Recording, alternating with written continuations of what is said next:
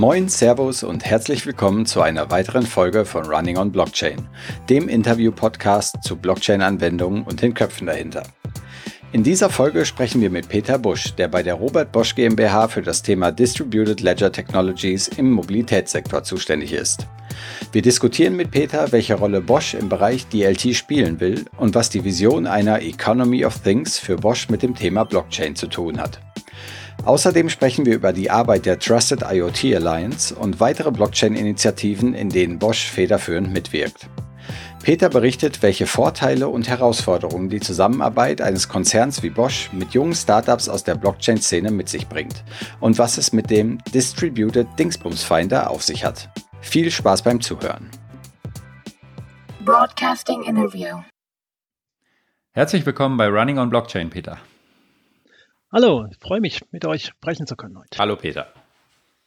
Bevor wir zu den äh, Themen im Bereich Blockchain von Bosch kommen, stell dich doch bitte einmal kurz vor, deinen Hintergrund, deinen Werdegang, vor allem was du vor deinen Blockchain-Aktivitäten bei Bosch so gemacht hast. Mhm. Ja, also äh, ich bin zurzeit äh, in einem sogenannten Think Tank bei Bosch unterwegs. Äh, das heißt, wir, machen, wir schauen uns da sämtliche neue Mobilitätsstrategien der Zukunft an und insbesondere die Konnektivität, die Elektromobilität und die Autonomisierungsstrategien von Bosch in der Zukunft, was die Mobilität anbetrifft. Von Haus aus bin ich Wirtschaftsinformatiker. Das heißt, äh, es erklärt auch so ein bisschen, wie ich zu dem Thema komme. Ähm, ich bin auf der einen Seite sehr stark an den Geschäftsmodellen und an den ganzen ökonomischen äh, Seiten sehr stark dran und interessiert äh, und habe natürlich auf der anderen Seite den Informatik-Background, um halt auch ein bisschen in die Systeme reinzuschauen.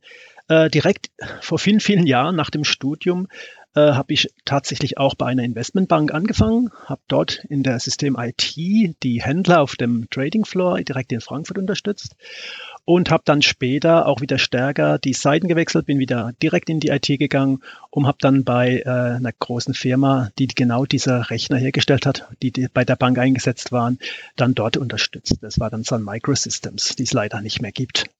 Und dann später beim Bosch, äh, als es die dann wie gesagt nicht mehr gab, äh, bin ich in den Bereich reingegangen, den ich am besten wusste. Das heißt, äh, die Verbindung IT äh, mit der Industrie und habe dort auch immer mal wieder die Seiten gewechselt. Das heißt, ich habe sehr lange Geschäftsmodell äh, Forschung betrieben beim Bosch und habe dann später in dem Think Tank, in dem ich jetzt bin, seit circa drei bis vier Jahren, mich verstärkt um den Mobilitätsbereich gekümmert, wo ich jetzt auch tätig bin, bevor jetzt bei uns das große Blockchain-Thema anfing. Okay, das heißt, du bist nicht in deiner Zeit äh, im Investmentbanking über das Thema Kryptowährungen gestolpert, sondern klassisch sozusagen aus dem Zusammenhang IT und Business und Industrie dann zum Thema Blockchain bei Bosch gekommen. Ganz genau. Ich habe vor, wie gesagt, schon fast 25 Jahren im Investmentbanking gearbeitet und da hat von Cryptocurrencies noch keiner mhm. gesprochen. Hm. Jetzt ist Bosch natürlich ein riesiger, spannender Konzern. Ähm, kannst du ein bisschen beschreiben, wie es da überhaupt zu dem Thema Blockchain kam? Also hat der Vorstand die Eingebung gehabt, wir machen das jetzt? Äh, ist das in verschiedenen Abteilungen aufgekommen? Wie, wie kam es dazu, dass das Thema gestartet wurde? Also die Hauptmotivation kommt bei uns eigentlich aus der Forschung. Ähm, und zwar hat ein Kollege, der jetzt auch das Projekt führt, hatte schon vor einigen Jahren die Idee, sich diese ganzen Themen mal genauer anzuschauen aus einem Forschungsaspekt heraus. Äh, weil man da schon lang gesehen hatte, äh, dass sich da interessante Sachen entwickeln, aber man da auch sehr stark differenzieren muss. Und wir haben schon sehr früh angefangen, zu versuchen zu verstehen, hier diese Crypto Economics Hype-Themen von den reinen Technologiethemen zu trennen.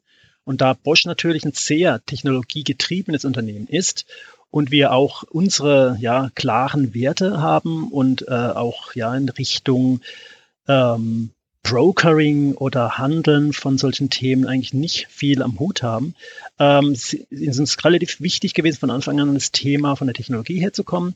Und da wurde einfach so als Grassroots-Bewegung nach oben ist immer stärker artikuliert, bis irgendwann das Top-Management auch nicht mehr äh, umhin konnte, um zu sagen, gut, das gucken wir uns jetzt etwas genauer an.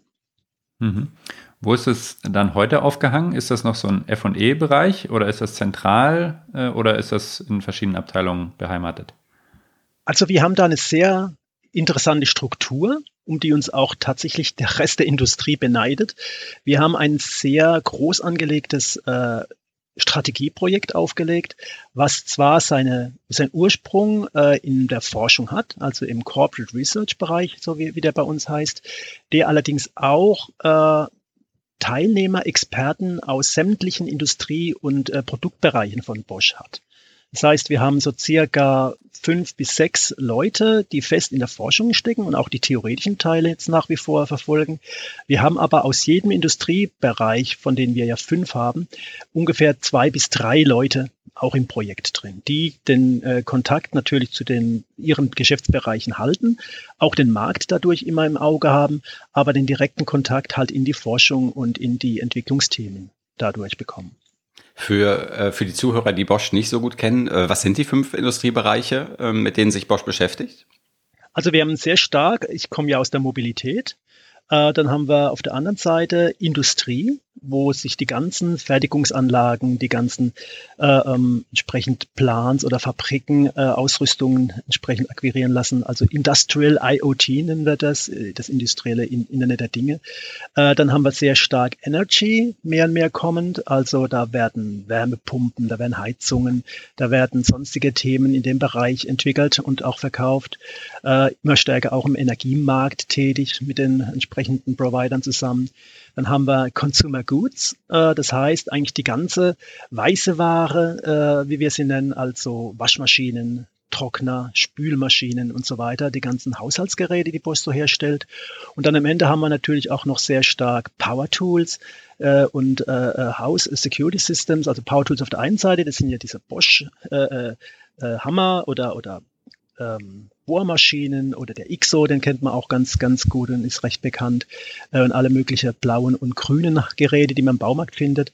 Auf der anderen Seite auch sehr, sehr stark mehr und mehr kommend die ähm, Gebäudetechnik, wo es darum geht, äh, Sensoren, äh, Security-Systeme, Soundanlagen und so weiter herzustellen. Für Großanlagen, aber auch für Privathaushalte. Mhm. Und ähm, wenn wir dann zum Thema Blockchain äh, explizit jetzt kommen, ihr sprecht ja immer von, von DLT oder von Distributed Ledger Technologies statt Blockchain. Ähm, vielleicht einmal, wie kam es zu dieser Entscheidung und auch welche Technologien schaut ihr euch denn vertiefter an? Ja, äh, ja, das ist eine ganz, ganz wichtige Unterscheidung, die wir hier früh getroffen haben. Äh, zum einen wollen wir natürlich vermeiden, dass wir zu stark in diese Hype-Ecke gedrängt werden. Wenn wir als großer, als großer Konzern uns diesen Themas annehmen, dann heißt, dann bewegt es auch gleich was. Das heißt, wenn wir sagen, wir gucken jetzt Blockchain im Großen an, dann denken alle natürlich erstmal an Bitcoin, an Cryptocurrency und so weiter. Die Unterscheidung wollten wir relativ schnell treffen. Wir sprechen von einem größeren Part, von den Distributed Ledger Technologien, wobei Bitcoin, Blockchain ja nur eine ein Geschmack ist da drin, ja, ein Protokoll oder eine Möglichkeit, das zu tun. Und wir haben natürlich im Sinne äh, die Technologie zu verstehen, auch der neueren Protokolle.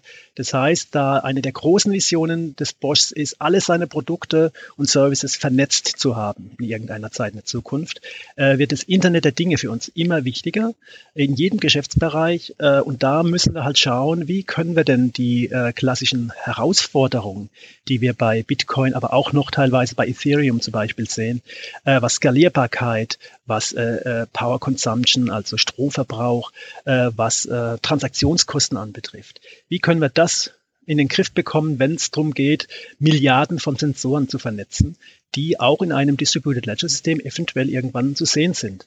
Äh, wo wir, wobei wir in der Zukunft dann zum Beispiel ein Fahrzeug oder auch ein Smart Home definitiv einfach nur als Entitäten in einem großen Netz sehen, die das Internet der Dinge dann ja aufspannt.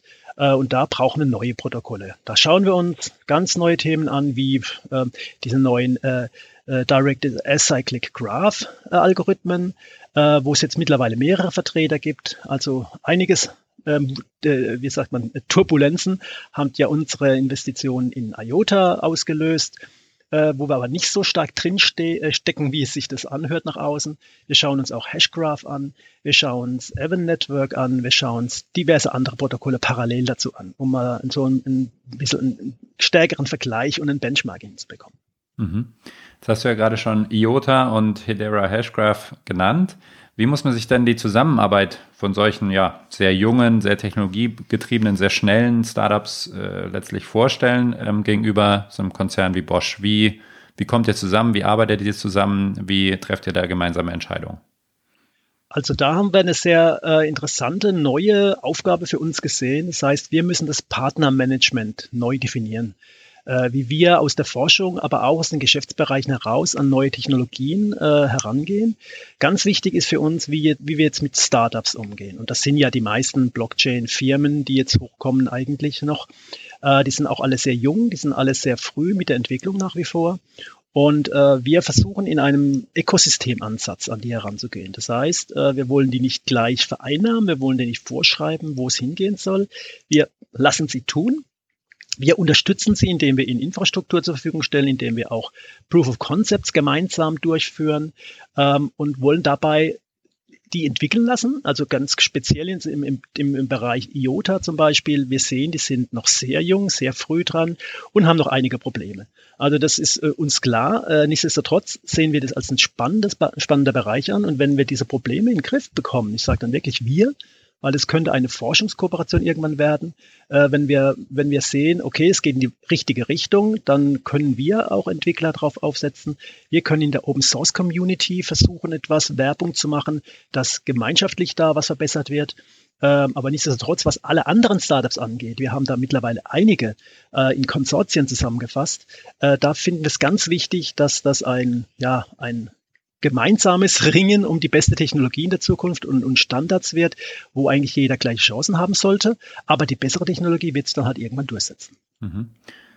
Kannst du in dem Zusammenhang noch was sagen zur, zur Rolle, die Bosch da spielen will? Also das klingt jetzt nicht danach, als würde Bosch selber Technologieanbieter in dem Bereich, in dem speziellen Blockchain- oder DLT-Bereich werden wollen, sondern eher danach, dass ihr, du hattest es Partnermanagement genannt, ähm, eine, Enabler-Rolle da einnehmen wollt, die Startups zusammenbringen wollt, um aber dann vielleicht im zweiten Schritt zu gucken, welche Technologie auch Bosch intern stärker verwendet werden könnte oder wie muss man sich die, die geplante Rolle von Bosch im Bereich DLT vorstellen? Also da sind wir natürlich auch noch in der Findungsphase, das muss man ganz klar sagen. Insgesamt die Distributed Ledger Technologien, wie schon mehrfach gesagt, sind ja noch relativ jung und wir wissen tatsächlich nicht, was sich da mittel- bis langfristig durchsetzen wird. Bosch ist, wie gesagt, Technologie, technologiegetrieben. Das heißt, wir werden definitiv auch mit in Entwicklung einsteigen und werden schauen, wo wir unterstützen können. Sehr Hardware-getrieben natürlich auf der einen Seite, was zum Beispiel solche Security-Hardware-Module anbetrifft. Auf der anderen Seite aber auch, ähm, was äh, dazu passt. Also wir müssen das Rad nicht immer neu finden. Wenn es so Technologien schon am Markt gibt, dann werden wir sehr gerne versuchen, irgendwie in unseren Technologie-Roadmaps mit einzubinden. Aber ich denke, wir werden definitiv stärker in der Zukunft als Internet der Dinge Unternehmen agieren. Das heißt, wir werden unsere Produktportfolios mehr und mehr auf diese neuen Technologien auch ausrichten, was immer das heißt, ob es neue Hardwareentwicklungen gibt, ob es Software, stärkere Softwareentwicklung in dem Bereich von uns gibt oder halt auch in Partnering mit diversen Startups, aber auch anderen großen äh, äh, Firmen, die in dem Thema dabei sind. Und das sehen wir zum Beispiel als ein Mittel der Wahl, als eine Struktur, solche Konsortien, die es äh, gemeinschaftlich versuchen, die Themen als Standardisierung voranzutreiben, aber durchaus auch relativ früh in solchen Proof of Concepts oder in, in Umsetzung von wirklichen Implementierung von Use Cases gemeinsam zu lernen, was am meisten Sinn macht. Mhm. Ihr sprecht ja auch von der, von der Economy of Things, also in der Verbindung von Distributed Ledger Technologien oder äh, Blockchain Technologien und IoT. Kannst du mal erklären, was so eure Vision für eine Economy of Things ist oder was mhm. es erstmal grundsätzlich damit auf sich hat? Ah ja, sehr schön. Das ist natürlich eine unserer Hauptforschungsthemen zum einen, aber auch, wo wir sehen, da können wir am meisten machen. Uh, Economy of Things heißt für uns, den nächsten logischen Schritt im Internet der Dinge zu gehen. Das heißt, Connected Devices, äh, vernetzte Produkte, werden in Zukunft ja nicht nur sehr viel Daten generieren und austauschen. Wir müssen auch einen Weg finden, wie diese Daten ähm, entsprechend ökonomisiert werden können. Ja, das heißt, wir können Devices autonom zum Beispiel Daten verkaufen oder kaufen. Und das braucht natürlich einige wichtige Schritte. Man muss verstehen, wie dieses Micropayment, wie die Micro Microcurrencies oder Kryptoökonomie funktioniert. Äh, wir müssen da natürlich Spreu vom Weizen trennen können. Wir müssen wissen, wie äh, Digital Identities funktionieren äh, wie zum Beispiel auch diese Notary Functions funktionieren, dass man Transaktionen über eine Blockchain-Technologie nicht veränderbar tatsächlich irgendwo abspeichert, um dann entsprechend das nutzen zu können, unveränderbar. Aber auch die nächsten Schritte, wie zum Beispiel eine logische Ebene, äh, was die Smart Contracts anbetrifft, äh, wo sich dann Devices unterhalten können, aber auch handeln können und Geschäfte machen. Und das sehen wir dann tatsächlich als ökonomische äh, Dinge später an, die zum Teil dann autonom äh, miteinander Geschäfte machen können, äh, sich miteinander unterhalten können, wenn das, wenn die kompatibel sind. Das heißt, wir haben ja so eine Discovery Phase, Meeting of the Minds Phase, wo man sieht, okay, passen die überhaupt zueinander? Und dann kann man sich vorstellen, wie das Internet der Dinge später als Basis dienen kann, dass äh, Devices, sei es zum Beispiel ein, äh, ein Elektromobil, was autonom durch die Landschaft fährt, was dann irgendwo laden will.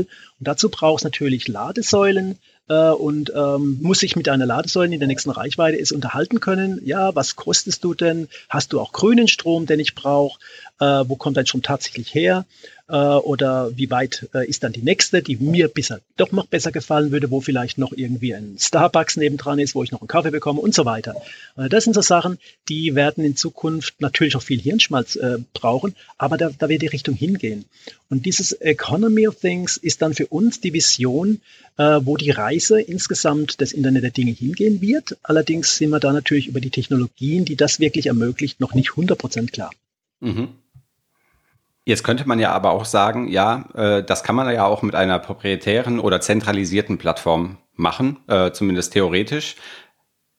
Warum stützt ihr euch aber auf Distributed Ledger Technologien und sagt, das ist die richtige Lösung, um das ähm, dann zu realisieren?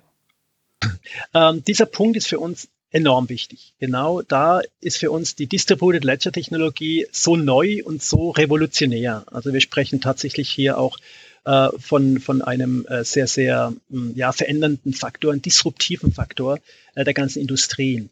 Wir möchten in der Zukunft ein anderes, eine andere Vision vorantreiben. Das heißt, nicht mehr die monopolistischen, zentralistischen Plattformen, wo dann am Ende eine Partei dahinter sitzt und über entsprechende äh, Möglichkeiten die Regeln macht, die Preise äh, äh, entsprechend dann auch kontrolliert und auch was Safety Security anbetrifft natürlich dann seinen Finger drauf hat.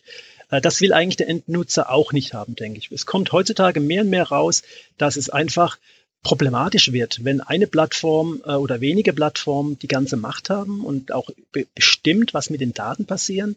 Das funktionierte die letzten Jahre noch einigermaßen. Da sagte man, okay, ich kann halt auch googeln, ich kriege kostenlose Services, ich habe auf Amazon die tolle Möglichkeit, Tag und Nacht einzukaufen, was sehr gute Sachen sind.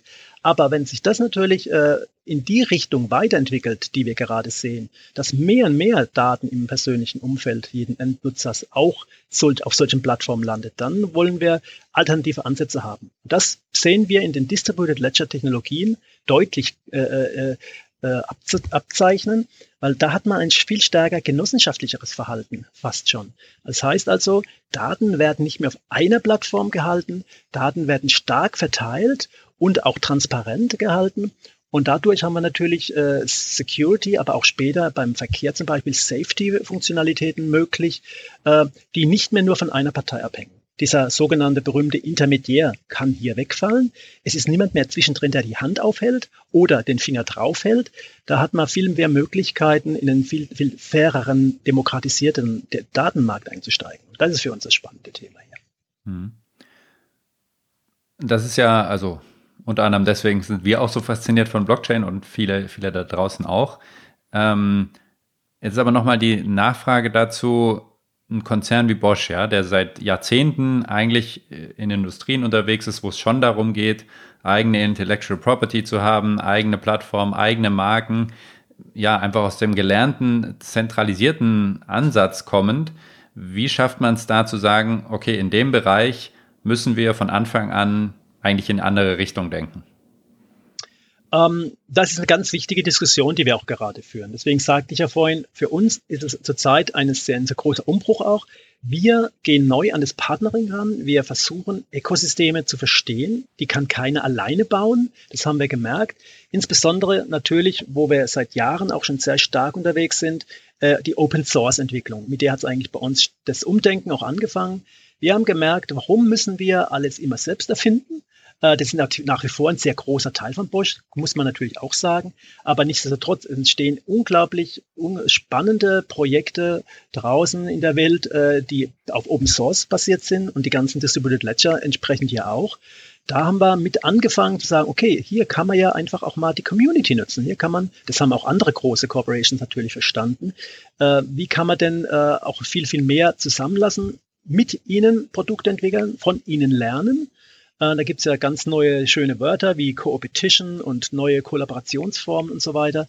Äh, das wollen wir zum einen sehr stark nutzen. Zum anderen natürlich auch sehen wir, wie gesagt, äh, da muss sich eigentlich jeder alte Industriepartner, muss sich da jetzt neu erfinden weil das ist natürlich auch so ein Thema. Jeder, der so diese typische Literatur aus der Wissenschaft äh, Intus hat, wo es in Richtung Disruption geht. Äh, wir wollen kein Kodak werden. Ja, das heißt, dass man irgendwann die Technologien äh, so lange vorantreiben als Schild vor sich schützend hält, bis man merkt, hups, das sind jetzt zwei, drei andere größere, die mir das Geschäft weggenommen haben und ich bin quasi in der Bedeutungslosigkeit verschwunden. Ist jetzt noch nicht so ein Riesenproblem zurzeit äh, für Bosch, denke ich, aber wir wissen nicht, was in fünf, zehn oder 20 Jahren sein wird. Mhm. Du hast ja gerade also ähm, Open Source erwähnt, das basiert ja auch sehr sehr stark auf äh, Community-Beteiligung und Entwicklung ähm, häufig, also viele dieser Projekte. Jetzt habt ihr äh, im Sommer dieses Jahres einen Blockchain Mobility Hackathon ähm, veranstaltet. Ähm, vielleicht kannst du dazu noch mal ein paar äh, Sachen sagen. Mhm. Ja, also das äh, war eins meiner Lieblingsprojekte über den Sommer hinweg. Äh, das war ein erster großer Versuch, äh, mal mit den großen OEMs, also mit unseren Automobilgesellschaften, die wir in Deutschland haben, ähm, zusammenzukommen und zu sagen, lass uns mal über Standardisierung, über Zusammenarbeit in der Zukunft reden. Lass uns mal gemeinsam ähm, versuchen zusammenzukommen, wie könnte man denn auch mit den Startups zusammenkommen, wie könnte man denn die neuen Technologien äh, verstehen. Und da gab es dann das Angebot äh, einer Firma, die hat den äh, Hackathon organisiert aus München, äh, wo ein Volkswagen, ein BMW äh, eingeladen war, wurde. Auch andere große waren eingeladen, die dann leider nicht konnten. Aber wir zum Beispiel jetzt dieses Trio Infernale, kann man fast sagen, wir haben uns das erstmal hier zusammengerüttelt und gesagt, in einem gemeinsamen Hackathon wollen wir uns gewisse Lösungen anschauen. Und wir sind dann tatsächlich auch, also mein Spezialgebiet natürlich die Mobilität, haben wir es geschafft, äh, in einem Team, in einem kleineren Team, wo Bosch-Entwickler, wo BMW-Entwickler und andere Firmen beteiligt waren, äh, in einer Challenge tatsächlich eine Entwicklung voranzutreiben oder zu beginnen, an der wir jetzt weiterarbeiten, äh, wo es darum ging, zum Beispiel in einem Elektromobilitätsnetzwerk, was auf Distributed Ledger basiert. Also da haben wir explizit das mal mit Ethereum an, probiert und angefangen, wo sich solche Ladesäulen und E-Fahrzeuge finden. Und äh, das hatte auch den schönen Namen Distributed Dingsbums Finder. Das hat unser amerikanischer Entwicklerkollege so cool gefunden, das Wort, dass es da auch festgehalten haben. Das ermöglicht halt uns auf der anderen Seite, dass wir sagen, hey, das beschränkt mir jetzt nicht nur auf äh, Elektro-Ladesäulen, sondern der Dingsbums ist dann wirklich das Device, ähm, was irgendwie vernetzt ist. Es kann ein Smart Home sein, es kann irgendwie ein, ein Connected Parkplatz sein, das kann eine Schranke sein, durch die ich durch muss. Also die Sachen, die werden sich anmelden, ich kann die finden, wir können, das Auto kann mit dem handeln und kann dann entsprechend den Service auch nutzen und bezahlen oder sich bezahlen lassen, je nachdem, was man dann hat. Und diese Grundidee haben wir dort gemeinsam entwickelt und jetzt schauen wir, wie wir damit weiterkommen. Also wir haben weiterhin alle Partner hier eingeladen, äh, an dem Thema gemeinsam weiterzuarbeiten und das sehen wir zum Beispiel als eine Grundlage, äh, um da in der Zukunft zu sehen, was macht Sinn. Man muss ja nicht alles jetzt mit äh, Distributed Ledgers erschlagen, aber wo macht es wirklich Sinn, wo kommen wir da zusammen und wo kommen wir vielleicht sogar in Richtung Industriestandardisierung dann einen Schritt weiter.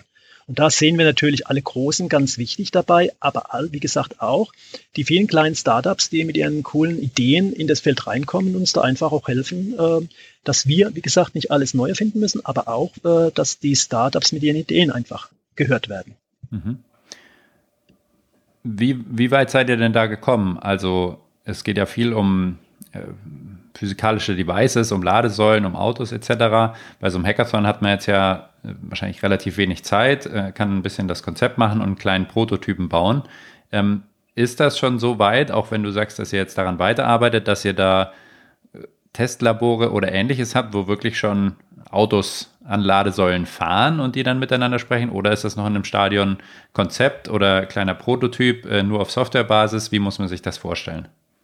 Ja, also das ist tatsächlich so, dass wir auf der Softwareseite mit der Idee angefangen haben.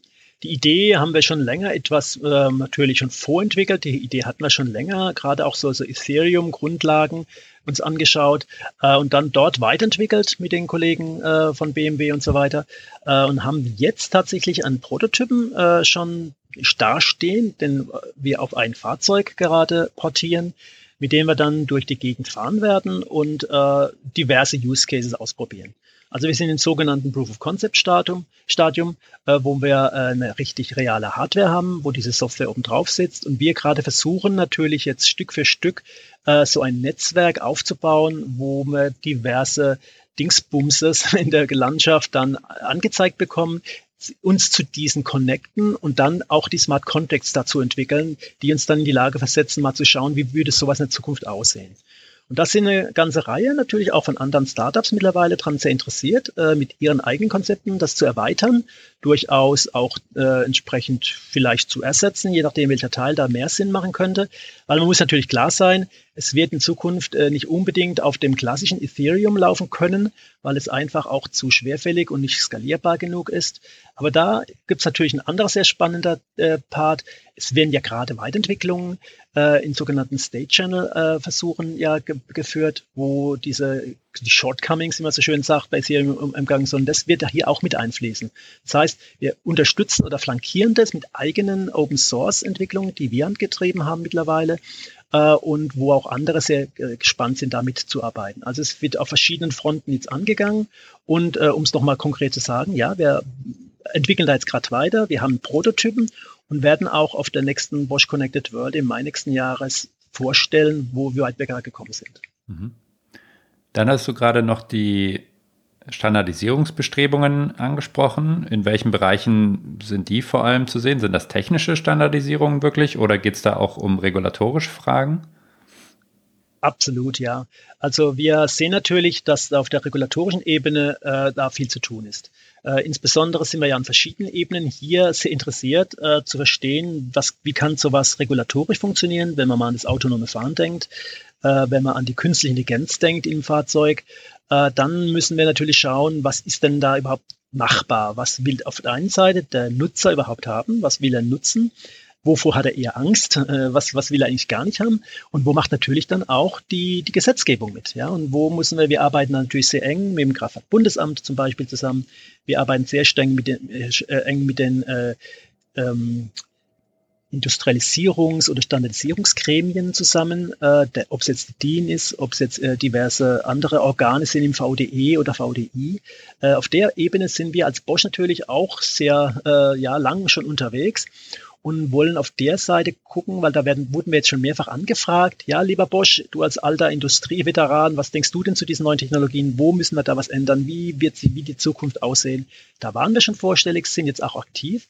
Aber parallel dazu müssen wir natürlich auch technologische Standards entwickeln und gemeinsam äh, mit den äh, allen, mit den anderen großen Industriegrößen hier einen Weg finden, wie man da zu Standards kommt, die für alle passen, die, äh, wo alle mitmachen können. Und wir sehen das wirklich so, dass wir da sehr offen sein müssen, dass wir auch, wie gesagt, eigene Open Source Projekte anstreben derzeit, aber auch natürlich vorhandene unterstützen wollen, mit reingehen und äh, die lieben OEMs, die unsere Lieblingskunden ja sind, äh, davon zu überzeugen, äh, da auch mitzumachen oder in ihren Bestrebungen, wo sie natürlich auch schon unterwegs sind, einfach zu unterstützen. Mhm. Jetzt hast du es gerade selbst angesprochen, also Konsortienbau oder das Zusammenbringen von Industriegrößen, die relevant sind, um solche äh, Standards auch durchzusetzen. Ich habe gesehen, ihr habt die äh, Mobility Open Blockchain äh, Initiative angestoßen oder seid zumindest einer der, der Gründer dieser Initiative. Da sind dabei äh, BMW, Ford, äh, GM, Renault, äh, ZF, Accenture, IBM etc. Also wirklich große Player. Ähm, was hat es denn mit dieser Initiative auf sich? Was ist das Ziel und ähm, wie läuft das generell ab? Woran arbeitet ihr da? Mhm. Ja, das ist ein sehr gutes Beispiel für ein Automotive-Konsortium. Äh, das wurde im äh, Anfang dieses Jahres im, aus dem Silicon Valley heraus ähm, gegründet und was macht die Sache natürlich auch schon pikant, weil wir es ja vorhin von den Plattformen haben. Also Silicon Valley kennen wir ja genau äh, als Heimatort der ganzen Plattform Kragen, sage ich jetzt ganz despektierlich. Ähm, also uns ist natürlich bewusst, äh, dass wir da irgendwie diese alternativen Ansätze heraus mit den großen Industriegrößen machen müssen. Und so eine Mobility-Blockchain-Initiative kann es jetzt natürlich vielleicht schaffen, zumindest was die Automotive-Belange anbetrifft, einen äh, Entwurf äh, hinzulegen aus den verschiedensten Use-Case-Areas, sei es jetzt tatsächlich diese Mobilität, die Auto Elektromobilität, sei es aber auch Ride and Share, äh, Share and Ride-Verfahren, äh, aber auch Connected Parken oder so diese typische Fahrzeugakte, die man anlegen will in der Blockchain äh, für ein Track and Trace von Komponenten zum Beispiel. Ähm, aber man muss sagen, die Mobi, die ist da relativ stark auf Automotive begrenzt. Uh, und da sind wir natürlich drin. Wir waren Founding Member dabei, uh, sind aber jetzt auch so ein bisschen gerade am uh, Überdenken, weil äh, wir natürlich auch in einem anderen kon großen Konsortium äh, unterwegs sind, wo wir zurzeit noch stärker agieren. Das heißt, äh, im Internet der Dinge. Ich sagte es ja von Anfang an, das ist die große Vision. Wir haben ja nicht nur Automotive, sondern wie gesagt, das gesamte Internet der Dinge im Blick. Äh, und da gibt es eine parallelen äh, Veranstaltung, die nennt sich Trusted IoT Alliance. Und die ist mir natürlich vom Namen her auch etwas lieber, weil da taucht das Wort Blockchain drin nicht auf. Ähm, das ist so ein, so, ein, so ein Spleen gerade tatsächlich von mir, auch auf der Wording- oder Erwachsenenbildungsebene, äh, zu sagen, ja, lasst uns nicht mehr so viel von Blockchain reden, äh, lasst uns wirklich lieber von neuen Trusted-Technologien reden, Distributed, Decentralized Technologien. Ähm, und da ist zum Beispiel diese, diese Trust IT Alliance, die natürlich auch sehr eng mit der Mobi zusammenarbeitet. Die ist zum Teil sogar auch äh, Mitglied in der Mobi, wobei das jetzt eigentlich andersrum sein sollte. Aber nichtsdestotrotz, aus der Trusted IT Alliance heraus haben wir Einfluss auf die Mobi oder machen da auch in den Arbeitsgruppen mit. Aber wir werden aus der Trusted IT Alliance zum Beispiel auch genauso an diesen neuen Technologien für das Internet der Dinge arbeiten. Um dann natürlich auch anzugleichen, okay, was sehen wir hier? Auch eher Europa-Fokus stärker, äh, weil man muss sagen, die Mobi wirkt sehr stark gerade in den Amerikas, äh, nicht so sehr in Europa rein. Äh, kommt halt auch aus den meisten Gründungsmitgliedern, weil wenn man da ansieht, BMW oder Renault, dann sind es hauptsächlich die Entwicklungszentren, die an der Westküste tätig sind und nicht so stark die Headquarters in den in den Herkunftsländern, ähm, die das zwar natürlich wissen, aber die lassen erstmal die Entwicklungscenter machen. Äh, natürlich Ford und General Motors und so weiter, das ist ja ihr Home Country und so weiter, das ist ganz klar für die wichtig, dass sie da dabei bleiben. Aber wir wollen natürlich auch so ein bisschen mehr den lokalen Punkt reinbringen, ganz speziell zum Beispiel was die Elektromobilität anbetrifft. Äh, da haben wir hier natürlich in Europa oder sogar auch in Deutschland ganz unterschiedliche andere Regularien zu beachten und infrastrukturelle Maßnahmen und so weiter. Da macht es Sinn, auch hier lokal mehr zu tun. Und das würden wir zum Beispiel mit so einem weiteren Konsortium machen. Aber nichtsdestotrotz, um es zusammenzufassen, diese Konsortien bespielen wir auf allen Fronten und die sehen wir als eine der ganz, ganz wichtigen Themen an, um hier zu einer Standardisierung zu kommen in der Zukunft. Mhm. Du hast gerade schon angesprochen im Bereich der Trusted IoT Alliance, dass ihr dort ähm, ja, den Fokus auf Europa, auf die spezielleren oder speziellen Gesetzgebungen vielleicht ein bisschen habt. Wir hatten auch gesehen, dass ihr euch da vielleicht selber so ein bisschen als GAFA-Alternative seht, also gegenüber den bekannten Plattformen Google, Amazon, Facebook und Apple. Ähm, was was hat es damit aus sich? Ist das wirklich zu sagen, wir stehen für den europäischen Gedanken, für den Datenschutz hier, den wir in das Internet der Dinge bringen wollen? Ist das eher, ich sage mal, ein Marketingaufschlag, um sich da auch intern zu positionieren oder was hat es damit auf sich? Ähm, was den GAFA-Begriff anbetrifft, das ist tatsächlich ernst gemeint. Uh, auf der einen Seite wissen wir natürlich, dass die Plattformen da sind und auch nicht so schnell verschwinden werden. Aber wie ich vorhin schon ausgeführt habe, wir wollen einen alternativen Ansatz, was die Datennutzung oder Datenverwendung und äh, Speicherung und so weiter anbetrifft, äh, mit definieren. Und das ist, wenn man Bosch ein bisschen kennt, äh, kein leeres Geschwafel. Also wir haben wirklich vor, da ein, äh, eine Technik fürs Leben tatsächlich zu produzieren oder zu entwickeln. Äh, wir wollen damit, äh, das mag pathetisch klingen, aber ich meine das, meine das wirklich todernst. Wir wollen einfach hier die Gesellschaft auch verbessern und der Gesellschaft was Gutes tun hier in dem Augenblick. Und wenn es um neue Technologien geht, die wir jetzt gerade entwickeln, wo wir die Chance haben, ganz neu mit, oder ganz neue Sachen zu entwickeln und auch vor allem mitzugestalten, da ist es uns schon wichtig, ähm, auf die äh, neuen Möglichkeiten Einfluss zu nehmen, sie zu nutzen, sie zu unterstützen. Das heißt, also in einer Trusted IT Alliance ist es ja auch nicht der Bosch, der da das, äh, die, die den Ton angibt. Wir haben da ganz viele andere große Industrieunternehmen mit drin.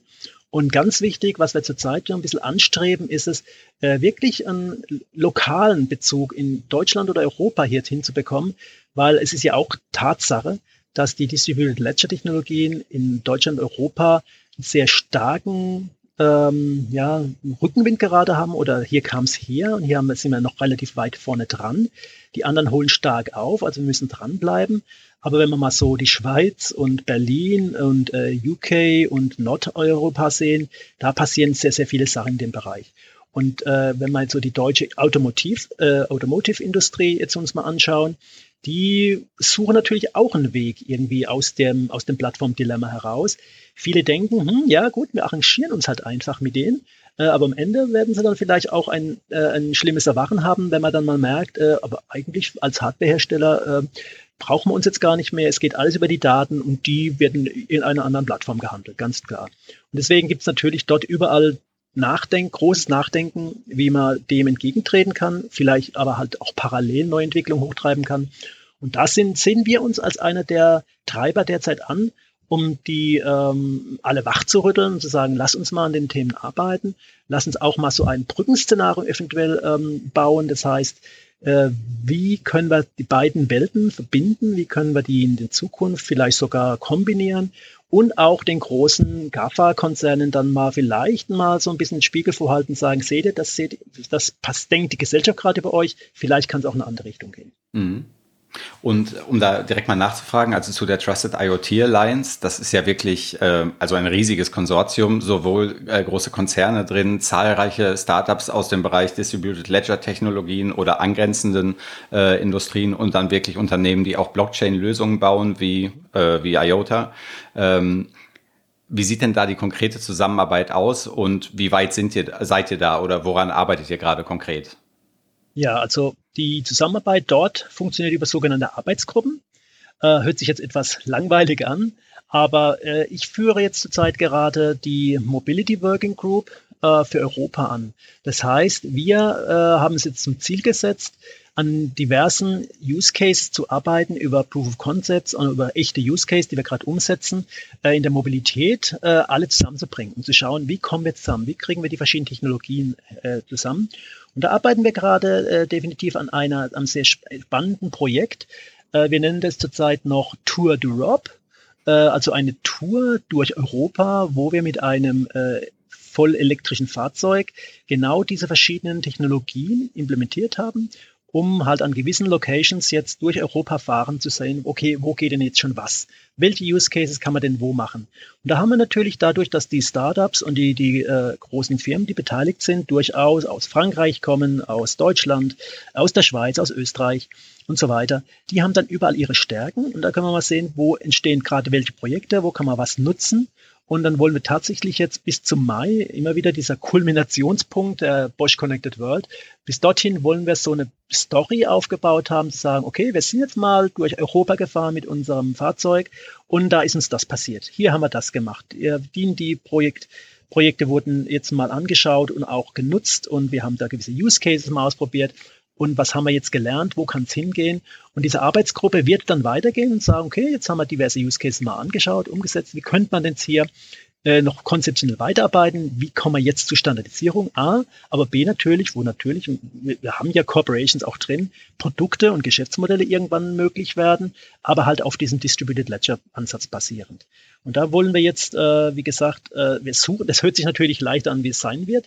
Wir müssen natürlich die ganzen äh, Corporations und auch Startups in diesen Modus versetzen, dass wir da zusammenkommen, zusammenarbeiten können, dass es funktioniert. Und das machen wir gerade sehr viel über Workshops, wo wir uns treffen, über Hackathons auch wiederum, äh, wo wir immer verschiedene Gruppen mal mit sich treffen und dann äh, ihre Themen ausprobieren, zusammen aufbauen äh, und äh, sch schauen, was jetzt schon geht.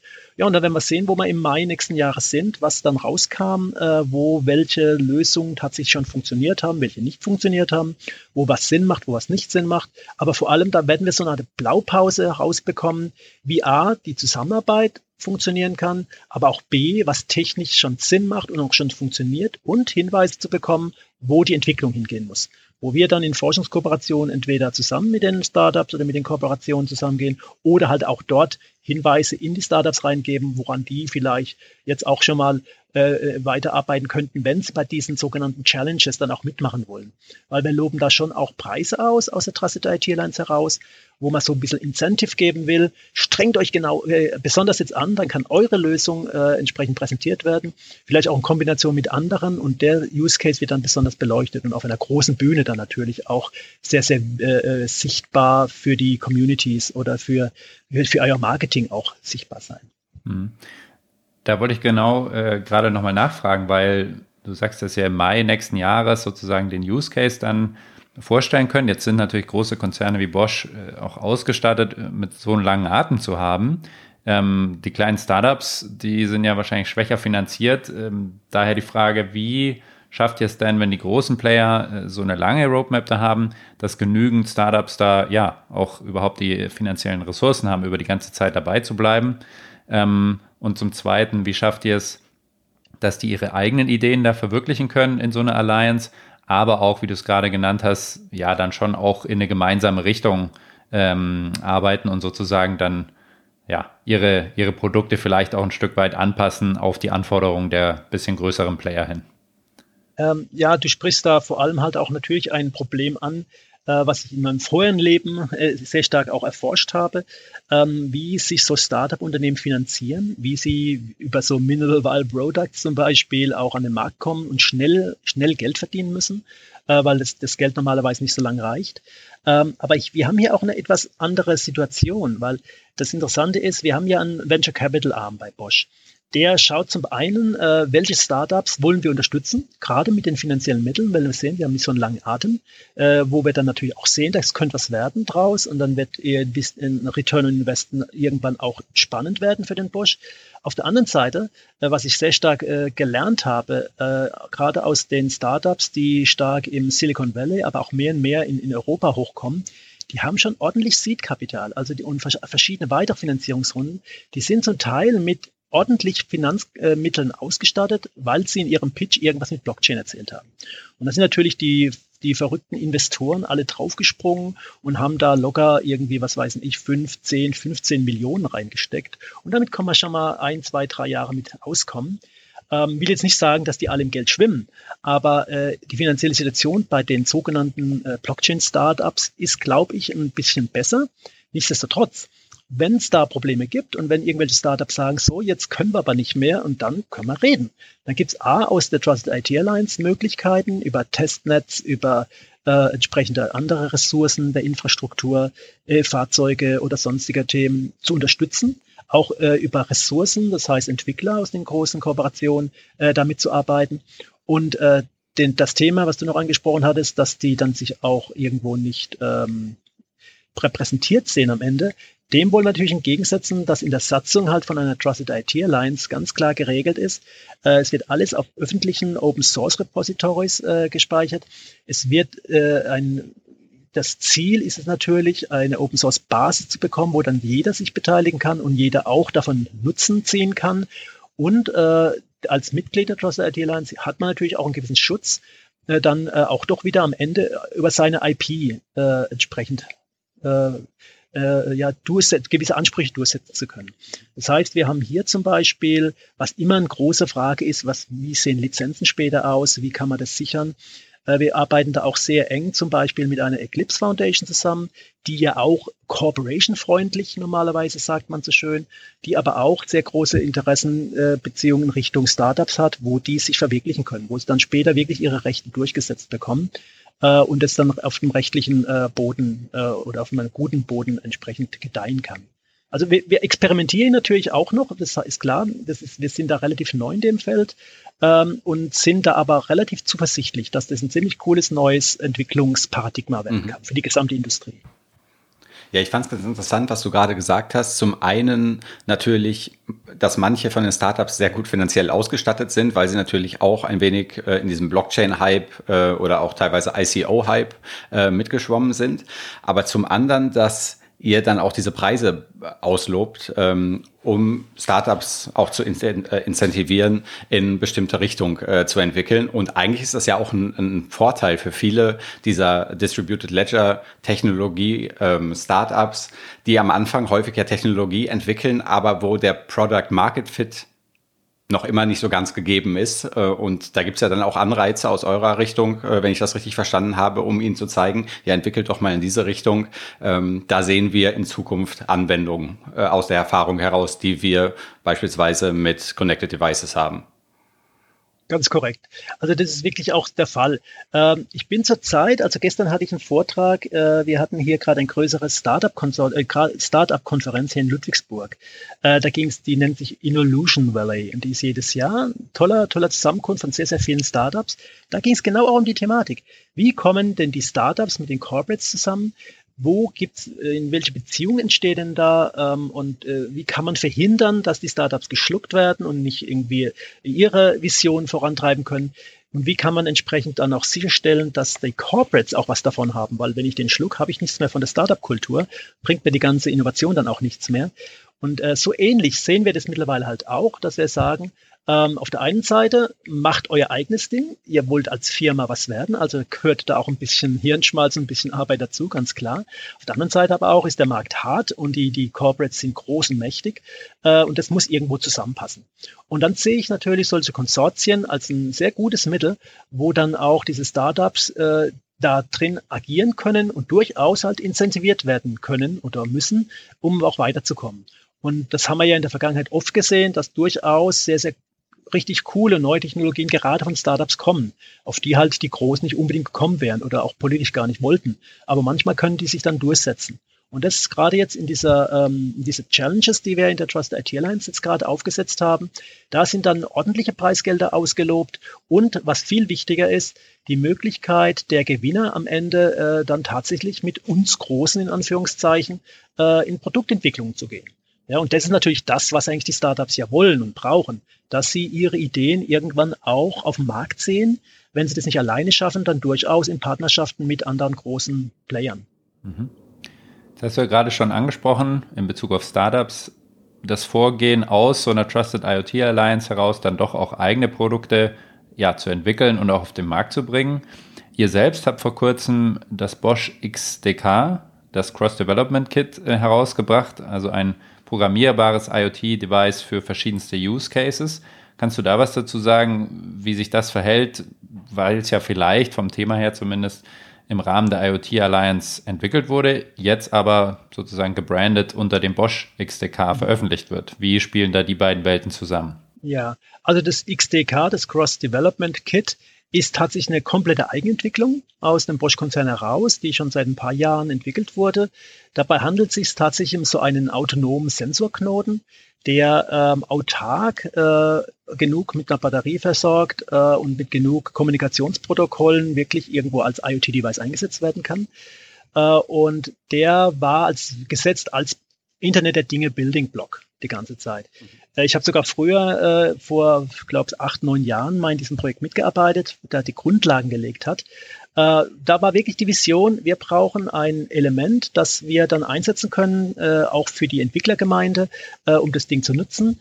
Ist so eine Art Mischung, wenn man das so sieht, wie so ein Raspberry Pi und ein Arduino, also ein Mittelding, wo man wirklich so die Embedded World, die der Bosch ja vorantreibt, die auch sehr komplex normalerweise ist, aber wirklich ins Eingemachte geht, äh, dem, der, der, dem Allgemeinwohl oder ich sage mal den normalen Entwickler in Anführungszeichen zur Verfügung zu stellen und aufzumachen.